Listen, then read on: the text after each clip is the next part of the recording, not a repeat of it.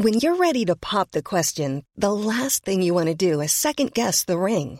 At Bluenile.com, you can design a one-of-a-kind ring with the ease and convenience of shopping online. Choose your diamond and setting. When you find the one, you'll get it delivered right to your door. Go to Bluenile.com and use promo code LISTEN to get $50 off your purchase of $500 or more. That's code LISTEN at Bluenile.com for $50 off your purchase.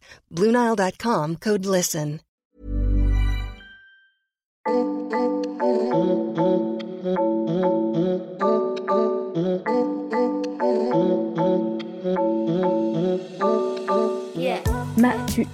Le podcast de cette personne-là qui n'est pas personne. Avant de rentrer dans le vif du sujet, voici un abécédaire du social pour comprendre ce dont on parle. Une lettre, un concept.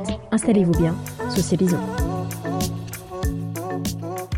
I comme immigration. J'ai grandi dans une famille de la classe moyenne marocaine avec un parent prof et l'autre salarié dans une entreprise de technologie. Ma vie était plutôt calme et paisible au niveau financier et éducatif. J'ai la chance d'avoir pu naviguer au milieu de groupes sociaux différents et d'avoir connu l'existence des disparités dans la société marocaine. Techniquement, l'administratif a commencé plus de 9 mois avant que je ne mette le pied en France. Quand on vient pour faire ses études supérieures, il faut, en plus de l'admission post-bac, qui est aujourd'hui Parcoursup, passer par une plateforme en parallèle qui est Campus France, plateforme qui est payante. Campus France se charge à la fois de faire passer les entretiens pour les écoles et aussi faire le lien avec le consulat pour l'obtention du visa, payant lui aussi. Arrivé en France en 2008 pour ma part, en tant qu'étudiante, j'avais quelques mois pour faire ma première demande de titre de séjour étudiant, qui est aussi payant tous les ans. Ce titre et les visites à la préfecture étaient une source d'angoisse annuelle parce qu'il fallait tous les ans justifier de mes études et de mes finances.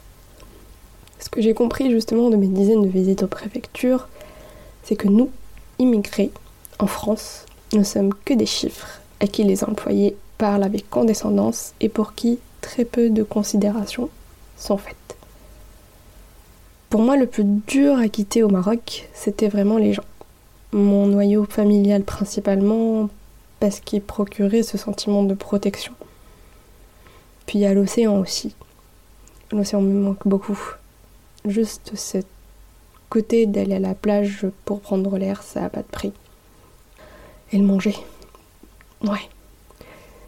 C'est pas nécessairement parce que c'est meilleur, même si ça l'est, c'est plus le côté de se poser et manger ensemble. En France, la solitude passe pas mal. Cette histoire n'est pas la mienne, c'est celle de Jihad, 30 ans, qui a immigré en France depuis le Maroc depuis quelques années déjà. Cette histoire, c'est la sienne, mais c'est aussi celle de beaucoup, beaucoup d'autres personnes qui sont venues en France pour faire leurs études et qui ont dû mener un combat, notamment administratif, pour pouvoir rester en France. Je ne vais pas vous parler de géopolitique, euh, je ne vais pas vous parler de l'accueil des étrangers en France, même si ce serait très intéressant parce que la façon dont on accueille les étrangers en France, il y a beaucoup de choses à dire et j'ai envie d'en faire tout un épisode une saison entière. Vraiment, il y a beaucoup de choses à dire. Mais là, ce qui m'intéressait dans cet épisode, c'est de raconter des histoires, raconter les histoires des personnes qui ont vécu de venir d'un autre pays pour venir en France, qui ont vécu une histoire de migration. Quand on pense à la migration, on pense beaucoup aux personnes qui viennent euh, en bateau d'Afrique, qui euh, sont venues illégalement par des passeurs et qui viennent euh, ici en France sans papier, sans travail et qui justement veulent avoir du travail en France et prennent le travail de nombreux Français. Shut up non. Non, vraiment non. Enfin, est-ce qu'on peut résumer la migration par ça? Non, pas du tout. La migration, c'est propre à chacun, c'est très individuel. Et pour autant, ce sont des histoires qui se retrouvent dans beaucoup de récits. Et là, mon idée, c'est de parler de comment les travailleurs sociaux accompagnent les personnes qui sont en migration. Une personne qui vient d'arriver en France est appelée primo-arrivant. Et de là, ces primo-arrivants vont être euh, catégorisés selon un critère assez simple. Est-ce qu'ils sont majeurs ou est-ce qu'ils sont mineurs? S'ils sont mineurs, ce sont des mineurs non accompagnés, c'est-à-dire qu'ils sont seuls sur le territoire français sans avoir d'autorité parentale. Dans ces cas-là, l'État français a l'obligation de prendre en charge ces jeunes. Prendre en charge, ça veut dire leur trouver un logement et un accompagnement pour pouvoir être réguliers sur le territoire français. Alors oui, il y a des migrants qui disent qu'ils sont mineurs alors qu'ils ne le sont pas, euh, euh, ils font exprès, ils font semblant. Oui, il y, a des, personnes qui, effectivement, peuvent mentir sur leur âge, peuvent créer une autre date de naissance avec d'autres papiers, par exemple. Mais pour ça, la France a euh, décidé, euh, solution magique, hein, évidemment, de faire des tests osseux. Alors c'est très critiqué, hein, notamment par l'ONU, mais en fait ça consiste à prélever un petit bout d'os, un petit bout, euh, un petit bout, pour déterminer à peu près l'âge de la personne. À peu près, hein, c'est dans les 3 à 5 ans d'estimation très peu fiable, très peu éthique, à mon sens. Pour l'État français, ça permet de déterminer si une personne a vraiment l'âge qu'elle prétend avoir. Bref, ça c'est pour les mineurs non accompagnés. Pour les majeurs, qu'ils arrivent seuls ou en famille, l'idée, ça va être en premier lieu de les accompagner administrativement. Vous savez un peu là tous les dossiers qu'il faut remplir pour la CAF, pour les impôts, pour euh, euh, l'assurance maladie par exemple eh ben, les migrants doivent se taper les mêmes dossiers, les mêmes formulaires euh, à remplir qui sont tout aussi incompréhensibles. Hein. Il y a même des travailleurs sociaux qui sont là, je je comprends pas ce qu'ils demandent quoi. Et les personnes qui sont migrantes, souvent, ne connaissent pas la langue française, ne savent pas écrire la langue française, ne savent pas la lire du coup. Et heureusement, pour ça, il y a des associations, par exemple la Croix-Rouge, le Secours Populaire, euh, Emmaüs, qui aident les migrants à s'en sortir un petit peu avec toute la paperasse. Très rapidement après, il faut se poser la question des besoins primaires. Donc, comment les personnes vont se procurer un logement, comment ils vont pouvoir se nourrir, nourrir leur famille et potentiellement trouver un travail. Pour toutes ces personnes, il y a des services de l'État différents et il faut pouvoir s'y retrouver. Il faut pouvoir être armé de patience, le temps que son dossier soit traité, le temps que les personnes qui sont appelées par des numéros soient reconnus par l'État comme des personnes qui doivent être protégées. Et pour beaucoup, il est impossible de pouvoir faire une formation, de pouvoir travailler, de pouvoir avoir un logement pour des personnes qui ont fui leur pays car le pays est en guerre, car ils ont des opinions politiques euh, différentes de celles acceptées dans le pays, ou ils ont une orientation sexuelle qui n'est pas acceptée par le pays. Donc ils en viennent à fuir un pays et ils se retrouvent dans un autre pays dont ils ne connaissent pas la langue souvent, dont ils ne connaissent pas la culture, dont ils ne connaissent pas les codes. Et après, ils devraient être utiles à la France, être productifs et trouver un métier rapidement et surtout pas voler le travail des Français. Oui, bah oui, oui. Ouais, ouais. Mm. ouais. S'il y a bien une série qui m'a pris à la gorge et qui m'a époustouflé dans son traitement de la migration, c'est Years and Years qui est une série anglaise qui est sortie en 2019 sur HBO et qui a été créée par Russell T. Davis. Bon, c'est une série qui est dystopique, qui part en fait de 2019 et qui traverse 10 ans. 10 ans de, ça va pas quoi. De 10 ans de fin de à partir du Brexit euh, tout part euh, tout part à volo. C'est un peu la série du Sum à regarder plutôt dans un état jovial, mais c'est une série qui suit plusieurs personnages, dont un jeune homme qui vient d'Ukraine, qui a dû fuir le pays en raison de l'homophobie dans son pays, et qui atterrit dans un centre de rétention en Angleterre. Cette série montre le désarroi total des personnes qui sont migrantes et à quel point en arrivant dans un autre pays, elles doivent complètement être à la merci de l'administration et à la merci du bon vouloir des personnes qui les accueillent. Vraiment, elle est, elle est dingue cette série. Enfin, mais, mais il faut être jovial. Voilà, il faut être bien à ce moment-là. Et pour ma part, je pense que les premières fois où j'ai dû accompagner des personnes qui étaient dans des méandres administratifs, ça a été quand j'ai travaillé en insertion où il y avait des personnes qui demandaient de l'aide, qui en entretien sortaient de leur pochette tous les documents qu'ils avaient reçus, tous les courriers, toutes les informations qui étaient incompréhensibles pour eux et qui les dépassaient totalement.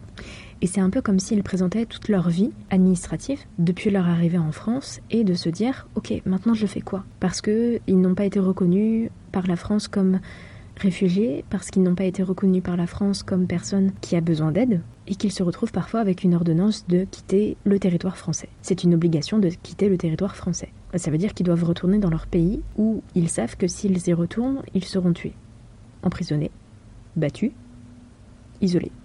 Alors oui, d'accord, la France ne peut pas s'occuper de toutes les personnes qui arrivent euh, en France, elle peut pas s'occuper de tous les migrants. Et elle peut pas s'occuper de toutes les misères du monde, et puis bon, la France, elle a déjà plein de problèmes. Tout ça, c'est simplement de la reconnaissance hein, de, l'autre, la reconnaissance euh, de la valeur de l'autre, même si il ne vient pas de notre pays et qu'il euh, ne parle pas la langue et qu'a priori, là comme ça, il pourrait pas être utile à la France. Ça veut dire quoi être utile à la France Is that a joke? Tell me you're joking. Récemment, on m'a conseillé de jouer à un jeu vidéo, ce que truc que je fais très peu, mais pourquoi pas. Donc du coup, j'ai joué et c'était impressionnant. Ça s'appelle Enterre-moi mon amour. Ça a été sorti en 2017 et les développeurs sont The Pixel Out, Arte France et Figs.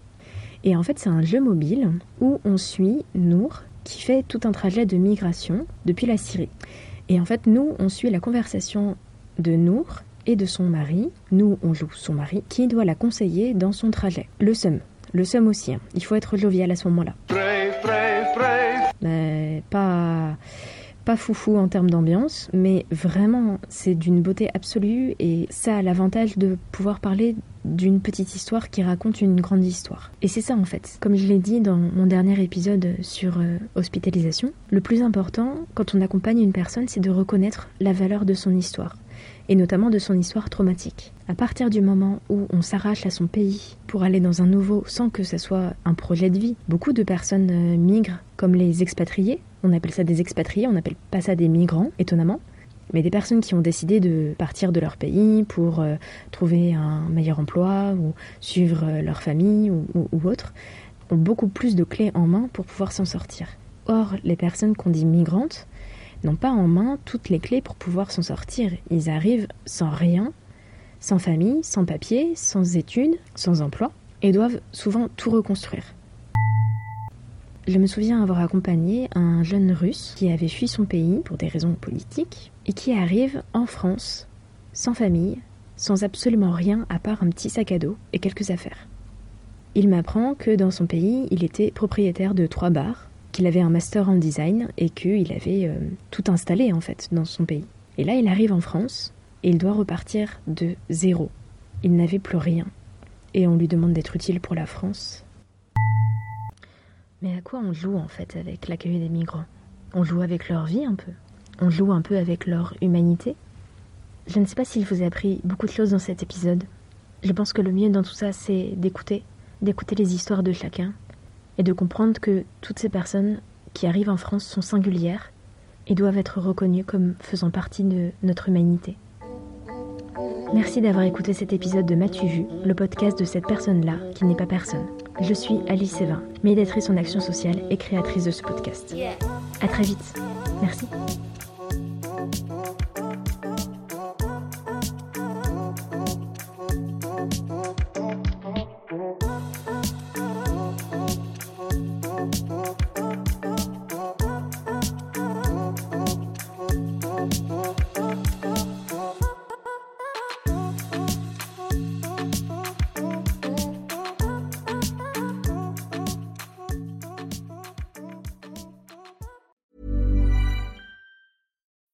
When you need mealtime inspiration, it's worth shopping Kroger, where you'll find over 30,000 mouthwatering choices that excite your inner foodie. And no matter what tasty choice you make, you'll enjoy our everyday low prices, plus extra ways to save, like digital coupons worth over $600 each week. You can also save up to $1 off per gallon at the pump with fuel points. More savings and more inspiring flavors make shopping Kroger worth it every time. Kroger, fresh for everyone. Fuel restrictions apply.